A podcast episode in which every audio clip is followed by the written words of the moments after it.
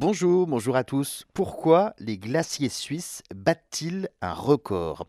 Alors on parle d'un triste record. Jamais des glaciers suisses n'avaient donc fondu aussi vite. 3 km3 de glace ont été perdus en 2022, soit 6% du volume total des glaciers suisses qui ont été euh, soumis à une vague de chaleur après avoir subi un hiver sec.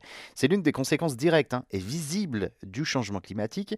Une perte de 2% en un an était euh, jusque-là considérée comme extrême.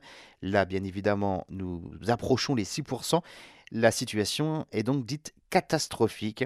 Si on a plusieurs étés comme cela, c'est donc la fin des glaciers qui sera euh, actée et cela va aller en empirant. Il n'est pas possible de ralentir la fonte à court terme.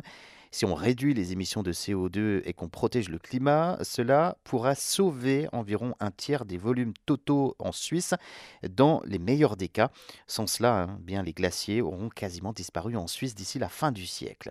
Le Pizzole, c'est à l'est de la Suisse, dont les funérailles hein, avaient d'ailleurs déjà été célébrées en 2019, a maintenant pratiquement disparu à 3000 mètres d'altitude dans la région euh, de Langadine, dans le sud-est de la Suisse, et dans la partie sud du Valais, une couche de glace de 4 à 6 mètres d'épaisseur a disparu. C'est parfois deux fois plus que le maximum enregistré jusqu'à présent.